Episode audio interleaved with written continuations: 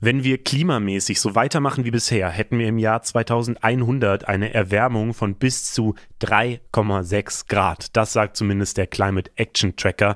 Und die Frage ist jetzt, kriegen wir das irgendwie besser hin? Hi, ich bin Leo aus der Funkzentrale in Mainz. Gerade geht in Glasgow die große Klimakonferenz zu Ende, die COP26. Und das ist wirklich wichtig, auch wenn es jetzt so ein bisschen untergeht zwischen den ganzen Corona-Meldungen. Von manchen wird es als der letzte Turning Point beschrieben, um die 1,5 bzw. 2 Grad Marke noch zu schaffen. Deswegen habt ihr in letzter Zeit, vor allem in den letzten zwei Wochen, vielleicht auch jede Menge Zitate gehört von wichtigen Politikerinnen und Politikern, ob Boris Johnson, Joe Biden oder Angela Merkel, die alle nochmal erklärt haben, dass das eine eine wirklich wichtige Aufgabe ist und es eine Minute vor zwölf ist und so weiter. Am besten fand ich da Merkel, die jetzt nach 16 Jahren Kanzlerschaft sagt, die nächsten zehn Jahre sollen dann doch bitte das Jahrzehnt des Handelns werden ist natürlich eine super Idee. Alle sind sich also einig, dass das wirklich ein großes Problem ist. Das waren die Staaten allerdings 2015 auch schon mal, als das Klimaabkommen von Paris unterzeichnet wurde. Und seitdem steigen die Treibhausgasemissionen fröhlich weiter. Und das wird von einigen Umweltschützerinnen und Umweltschützern ordentlich kritisiert. Zum Beispiel von Greta Thunberg, die auch mit dieser Veranstaltung jetzt ein paar Probleme hatte. There is no planet B. There is no planet blah. Blah, blah, blah. Blah, blah, blah. Net zero by 2050, blah, blah, blah, net zero, blah, blah, blah, climate neutral, blah, blah, blah. Our hopes and dreams drown in their empty words and promises. Wir schauen uns die Ergebnisse jetzt mal in Ruhe an mit einer Klimaforscherin. Ich finde vor allem spannend, wie tritt China in so einer Konferenz auf? Wie viel können Staaten überhaupt machen oder hängt es am Ende doch an irgendwelchen Unternehmen? Und was hat die Konferenz jetzt eigentlich unterm Strich gebracht? Das ist der Plan. Herzlich willkommen zum Funkpodcast Let's Go. Und ich freue mich sehr, dass Dr. Nadine Menges bei mir ist. Sie ist Forscherin am Helmholtz Center für Ozeanforschung und forscht vor allem zu CO2-Emissionen und zur Frage, wie viel wir davon noch in die Luft pusten können. Hi erstmal und cool, dass du da bist. Hallo, schön, dass ich hier sein kann.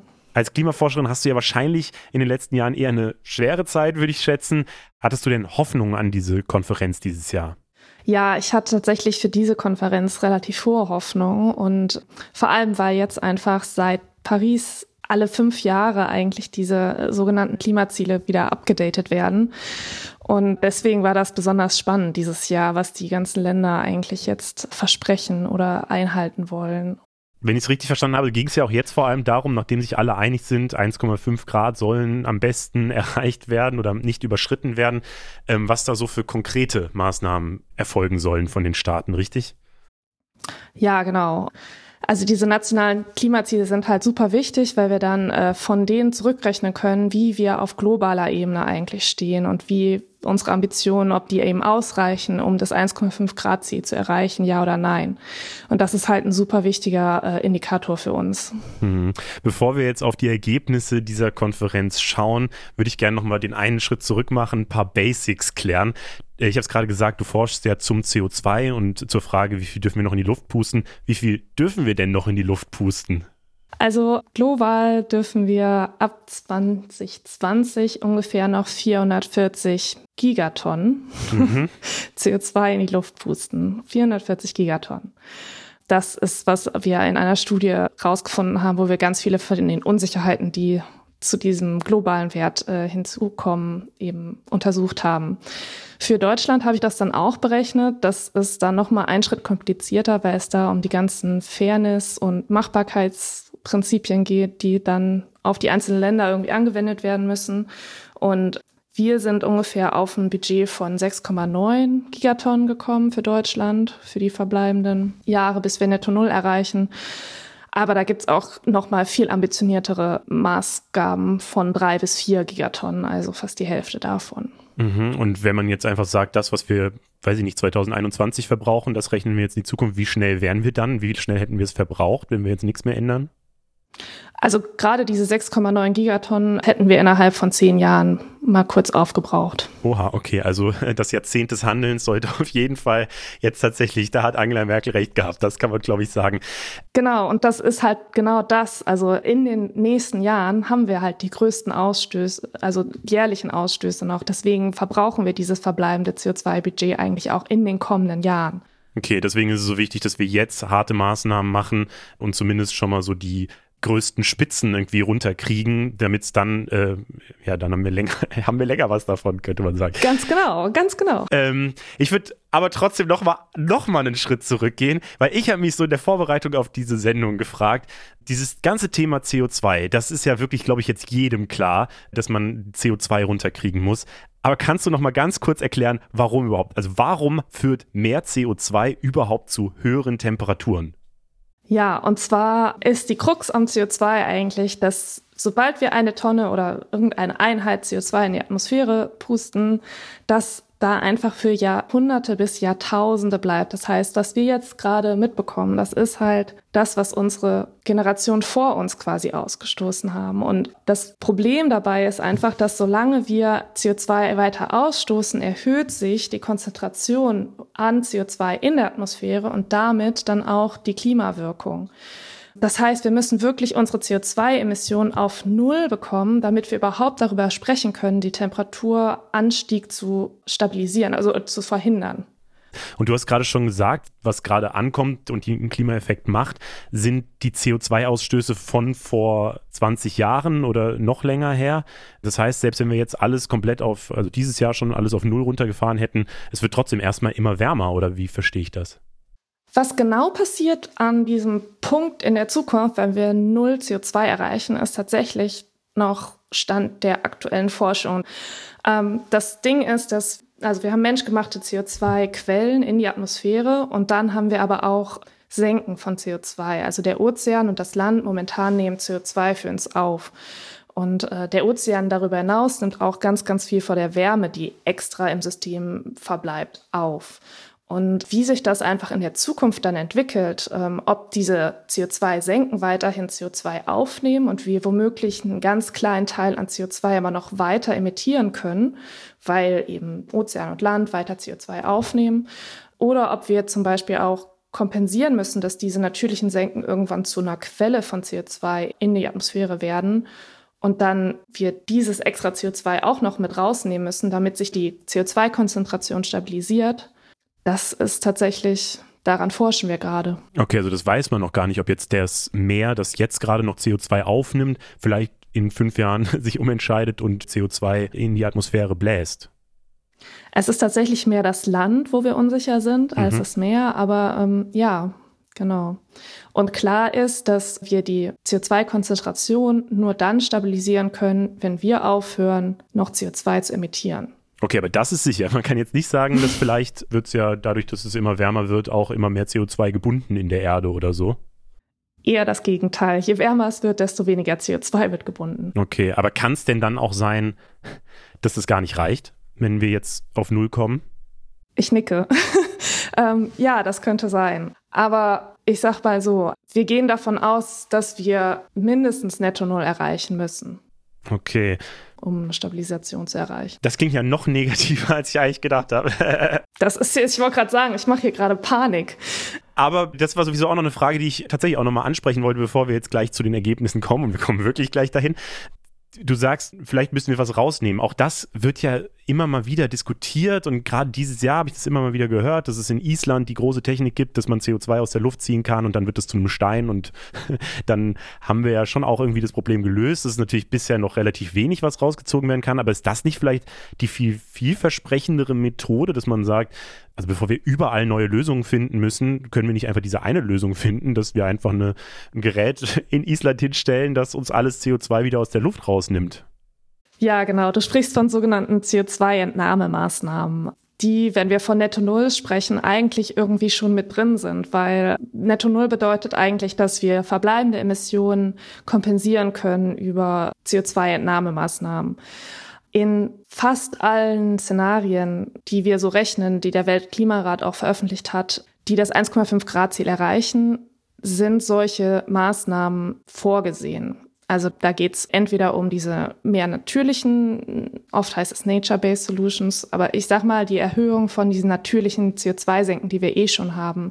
Also der Wald nimmt zum Beispiel CO2 auf. Können wir nicht einfach mehr Wald pflanzen mhm. überall auf der ganzen Welt und damit haben wir das Problem gelöst oder ähm, unsere ganzen Moore wieder vernässen oder ja, also das sind so diese auf dieser Seite die Maßnahmen. Und was so, das andere, was du meintest, das sind eher so diese technologischen Maßnahmen, wo wir CO2 erstmal aus der Atmosphäre oder von irgendwelchen Punktquellen, die verbleiben, aus den Abgasen rausfiltern, dann konzentrieren, verpressen und eben wieder in Untergrund speichern. So. Und ähm, wir haben uns das in den letzten zwei Jahren im Zuge der Helmholtz Klimainitiative angeschaut und geschaut, wie groß eigentlich das Potenzial für Deutschland ist. Und ich muss sagen, also sowohl für die naturnahen Lösungen als auch für die technologischen Lösungen kommen wir auf gar keinen Fall jemals auf das Potenzial, sodass wir unsere 650 Megatonnen, die wir jährlich in Deutschland ausstoßen, kompensieren können. Also das ist das Erste. Das andere ist, dass diese Maßnahmen, wie du schon sagst, momentan sind das keine Anlagen, die irgendwie riesig zur Verfügung stehen. Das heißt, in den nächsten zehn Jahren können wir da erstmal nicht drauf zählen, dass wir diese Sachen so schnell hochskalieren, dass wir dann nicht unsere Emissionen reduzieren müssen. Also diese, um diese Emissionsreduktion kommen wir einfach nicht drum rum. Und von dem her müssen wir eigentlich da sollten wir uns da jetzt erstmal nicht ablenken lassen vorne, würde ich jetzt mal sagen. Okay, äh, schade eigentlich, aber äh, ich habe es mir fast schon gedacht, dass das äh, da in diese Modelle schon auch mit eingepreist ist. Und zusätzlich, wenn das solche Sachen sind, wie du in Island angesprochen hast, mhm. muss das auch über erneuerbare Energien betrieben werden und nicht über irgendwelche Kohlekraftwerke, weil sonst bringt das Ganze nämlich gar nichts mehr, ne? Ja, okay, aber das würde man ja vielleicht sogar hinkriegen. Aber okay, ich habe verstanden, wir müssen jetzt auf jeden Fall schnell irgendwelche Maßnahmen machen. Und das ist ja auch eine der Sachen, die anscheinend ja alle Politikerinnen und Politiker auf dieser Konferenz verstanden haben. Wie gesagt, man hört diese ganzen Zitate und hat das Gefühl, yo, ihr habt alle verstanden, dass es dieses Problem gibt, dann löst es doch jetzt einfach mal. Jetzt stehen wir kurz vorm Ende, also zur Transparenz. Wir nehmen am Donnerstagnachmittag auf. Ich würde jetzt gerne einmal die Ergebnisse durchgehen quasi. Was war denn für dich so das wichtigste Ergebnis oder die Sache, wo du zumindest sagst, da lief es gut? Also interessanterweise kamen ja erstmal solche Themen wie Methan und äh, Abholzung auf, äh, wo es jetzt irgendwie schon, ich glaube, gerade zu Methan es ist das erste große Abkommen, wo dann viele gesagt haben, ja, wir wollen unsere Methanemissionen reduzieren. Das ist ein wichtiger Beitrag, aber für mich sind das so ein bisschen die Nebenthemen. Also für mich ist halt besonders dieses CO2 das Wichtige. Und ich würde am liebsten auch nicht von Klimaneutralität, sondern von CO2-Neutralität erstmal sprechen, weil das ist unsere Hauptaufgabe, diese CO2-Emissionen runterzukriegen. Warum? Weil ich habe zu Methan auch gelesen, dass das doch eigentlich viel schlimmer in der Atmosphäre ist. Also Methan, wenn ich das richtig verstanden habe, ist ja das, was vor allem bei Tieren oder vor allem bei Kühen, wenn die furzen, äh, rauskommt so, was dann aber eine viel stärkere Klimawirkung hat, oder nicht? Genau, kurzzeitig. Aber auf lange Zeitskalen hat Methan eine viel kürzere Verbleibdauer in der Atmosphäre. Mhm. Ähm, das heißt, wenn ich bei CO2 von Jahrhunderten bis Jahrtausenden spreche, spreche ich bei Methan von ähm, Dekaden, also 10 bis 20 Jahre. Das heißt, dann ist dieses Methan wieder raus aus der Atmosphäre. Und das bedeutet auch, dass wir für Methan eigentlich nicht komplett auf Null müssten, sondern eigentlich nur auch da die Methankonzentration stabilisieren. Das heißt, die Methanemissionen reduzieren, aber gar nicht unbedingt auf Null bringen müssten. Okay, also ein bisschen Methan ist okay. Ich habe mir noch aufgeschrieben, dass, oder was ich da faszinierend fand, ist, dass die höchsten Methanemissionen kommen ja aus China, Russland und Indien. Die sind aber jetzt gar nicht dabei, dass sie sagen, wir wollen es reduzieren. Ähm, aber du sagst, das ist eigentlich egal. Oder was? Nee, es ist nicht egal. Und genau was du sagst, ne? Die Leute, die eigentlich die Hauptmethanemittenten sind, die sind irgendwie nicht bei diesen äh, Treaties dabei. So. Und die haben einfach nicht, also Methan wird unter anderem eben nicht nur von Kühen ausgestoßen, sondern auch mit den fossilen Brennstoffen. Und dann müsste man also wieder die fossilen Brennstoffe loswerden, damit man die Methanemissionen reduziert. Und da haben die einfach kein Interesse dran momentan. Okay, also bei Methan schon mal eher mangelhaft dazu, äh, weil eben die großen Emittenten nicht dabei sind. Du hast gerade noch die Zerstörung der Wälder angesprochen. Da haben sich jetzt mehr als 100 Länder verpflichtet, bis spätestens 2030 diese Zerstörung der Wälder und anderer wertvoller Ökosysteme zu stoppen. Da sind immerhin auch Brasilien dabei und Russland, die ja da oft als Problem irgendwie wahrgenommen werden, weil gerade in Brasilien ja hört man ja sehr viel von den abgeholzten und verbrannten Regenwäldern. Ist das denn jetzt wenigstens eine gute Nachricht? Ja, wenn sie sich denn dann dran halten, wäre das gut. Ähm, aber auch so ein bisschen zu spät, ehrlich gesagt. 2030, ja, bis dahin machen sie noch munter weiter und also es gab so ein Abkommen schon mal. Ich glaube 2014 haben schon mal alle gesagt, wir hören damit auf. Und jetzt ist das halt so, dass sie sagen, okay, bis 2030 hören wir dann wirklich damit auf. Ähm, okay, also auch das müsste eigentlich schneller gehen und du, also das höre ich mal so raus, zweifelst auch an, ob es wirklich äh, umgesetzt wird, was, äh, wo sich die Länder jetzt drauf verpflichtet haben. Ja, also gerade Brasilien sagt, glaube ich, hauptsächlich, dass es um die illegalen Waldrodungen geht, die sie jetzt aufhalten wollen. Und die legalen werden gar nicht thematisiert. Okay, schade. Dann mein nächstes Thema, der Verbrennermotor. Auch da haben sich äh, immerhin 24 Staaten geeinigt, zusammen mit sechs großen Autoherstellern, dass äh, ab 2040 keine Autos mehr mit Verbrennermotor verkauft werden sollen. Da würde ich jetzt schon sagen, okay, es sind nur 24 Staaten und 2040, äh, ich weiß nicht, in Deutschland wird ja 2030 diskutiert. Das klingt tatsächlich für mich schon zu wenig. also ja, grundsätzlich nochmal, wir müssen weg davon, fossile Energieträger zu verbrennen und zu benutzen, um Energie herzustellen.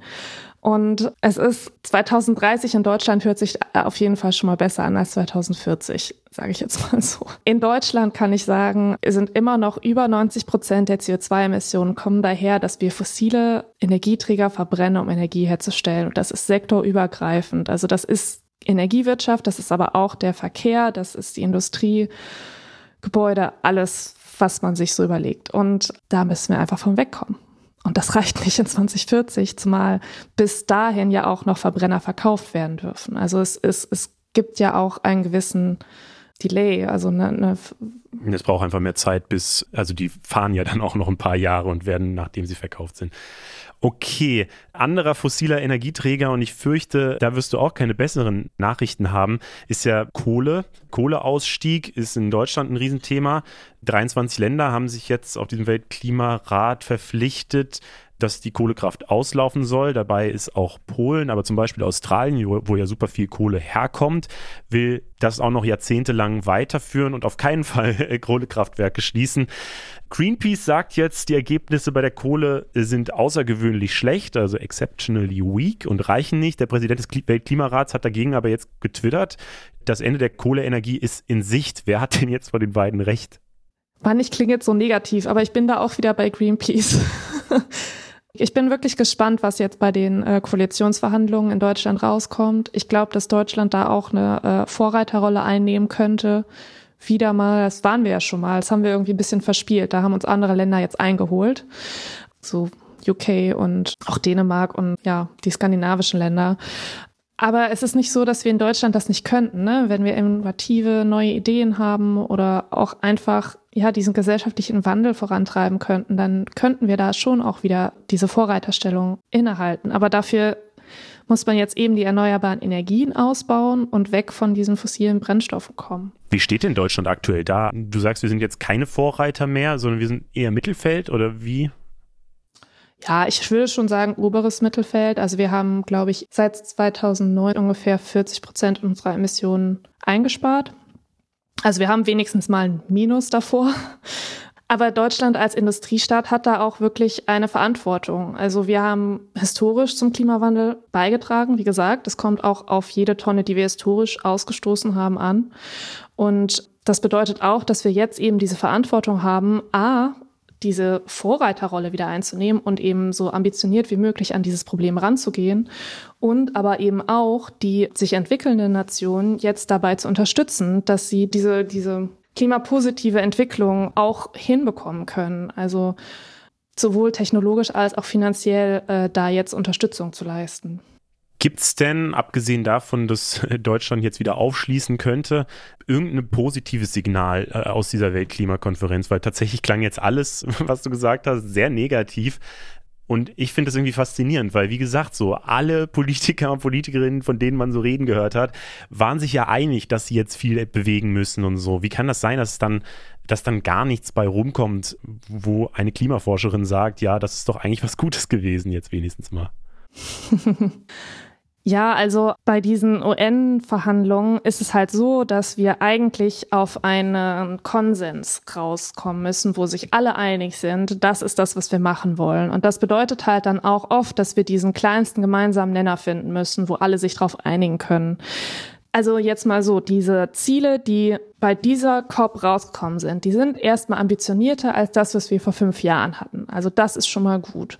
Und ich finde es auch ein positives Zeichen, dass so viele Länder auf der Welt unter diesem Zeichen Klimaschutz eigentlich zusammenkommen können und friedlich miteinander darüber diskutieren können und dass sich alle einig sind. Ich finde, das muss man auch manchmal nochmal herausheben, dass das ja eigentlich auch schon mal ein Riesending ist, dass sich wirklich alle Länder, also ich weiß nicht, ob es irgendwelche Ausnahmen gibt, aber zumindest alle großen Länder sagen ja wirklich, dass es ihnen wichtig ist so und das finde ich ist tatsächlich auch auch wenn es eine sehr kleine Leistung ist, also erstmal noch nichts bewegt, so ist es, finde ich, trotzdem total wichtig und ein gutes Zeichen, dass sich alle Länder, auch Länder, die sonst Spannungen miteinander haben und so, zumindest dieses Ziel haben. So. Und das ist ja erstmal auch was Gutes. Das muss man auch mal kurz mal unterstreichen.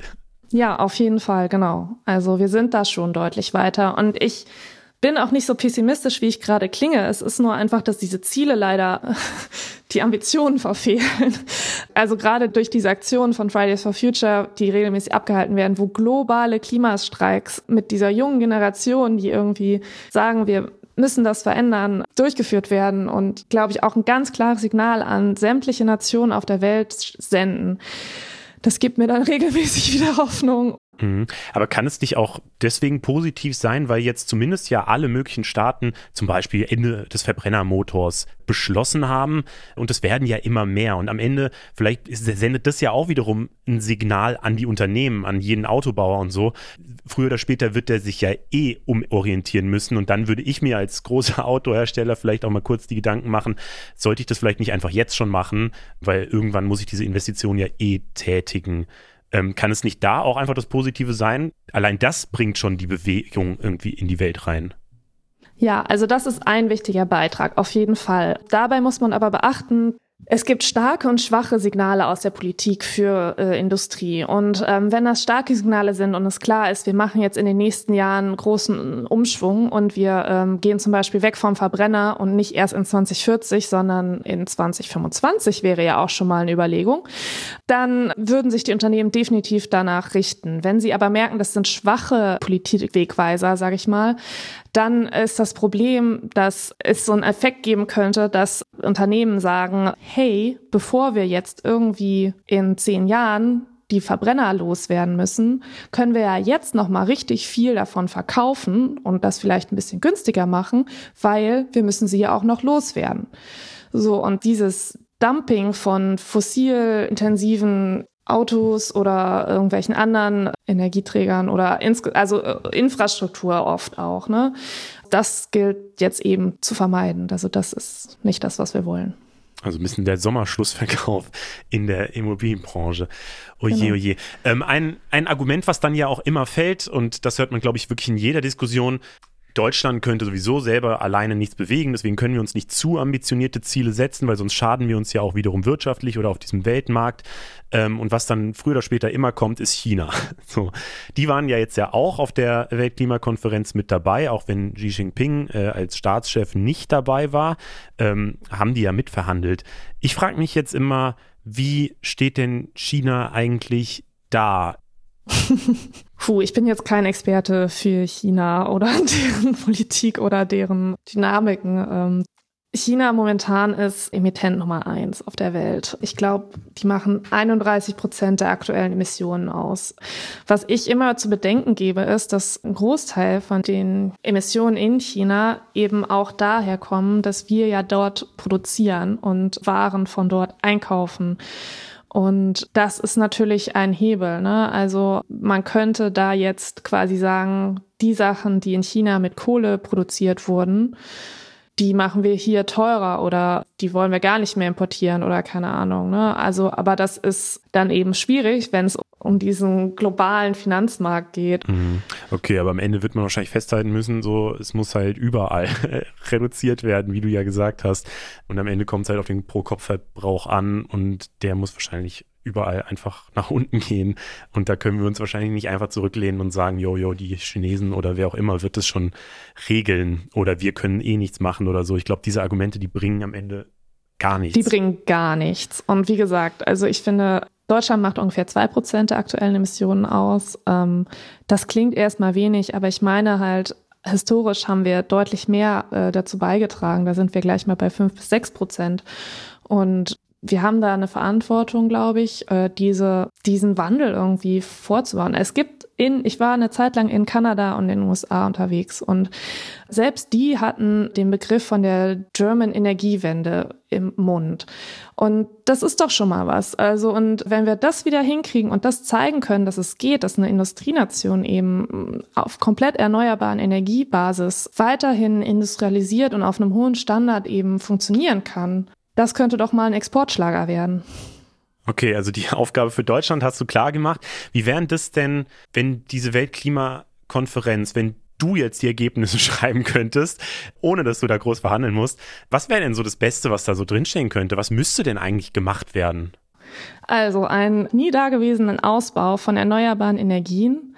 Die Emissionen bis 2030 müssen wir halbieren, nicht stabilisieren, so wie es im Moment irgendwie angedacht ist es wird sofort aufgehört, irgendwelche alten, old grown heißt das im Englischen, also alten äh, Bäume äh, oder irgendwelche prestigen Wälder abzuholzen. Das geht gar nicht. Und zusätzlich würde ich auch schauen, dass wir eben in diese CO2-Entnahmemaßnahmen ähm, weiter investieren und schauen, was da eigentlich wirklich geht. Weil das ist einfach eine Möglichkeit. Ich glaube nicht daran, dass wir komplett alle CO2-Emissionen von uns auf Null bekommen. Ich, das wird ziemlich heftig. Zum ja wir auch zum Beispiel ja weiterhin Lebensmittel für uns herstellen müssen und auch da kommen CO2-Emissionen und werden CO2-Emissionen produziert. Aber wenn wir das ausgleichen können mit CO2-Entnahmemaßnahmen, die uns das erlauben, auf Netto Null zu kommen und das so schnell wie möglich, das wäre mein.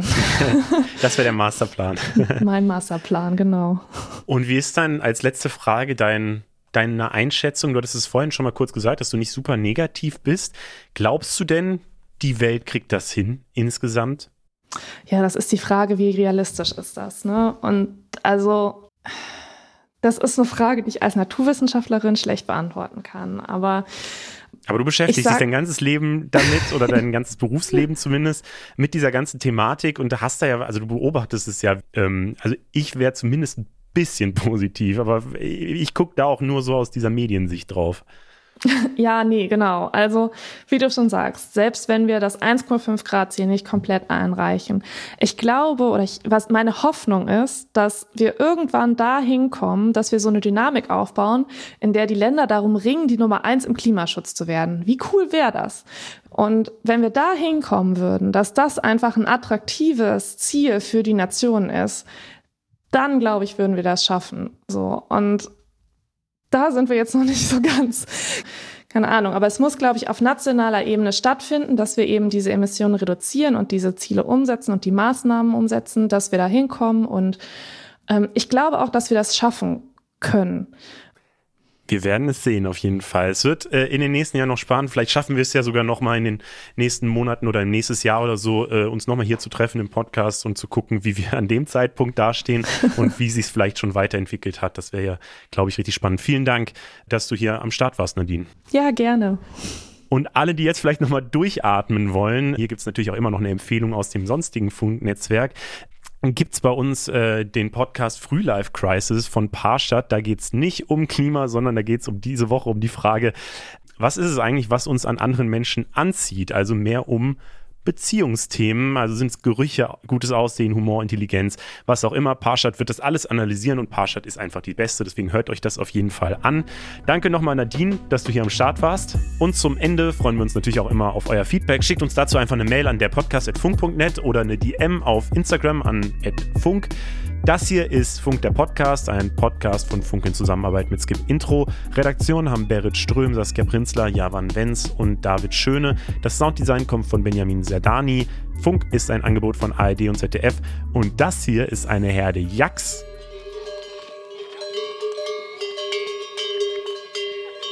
Oder zumindest die Glocken, die die Jacks um den Hals haben.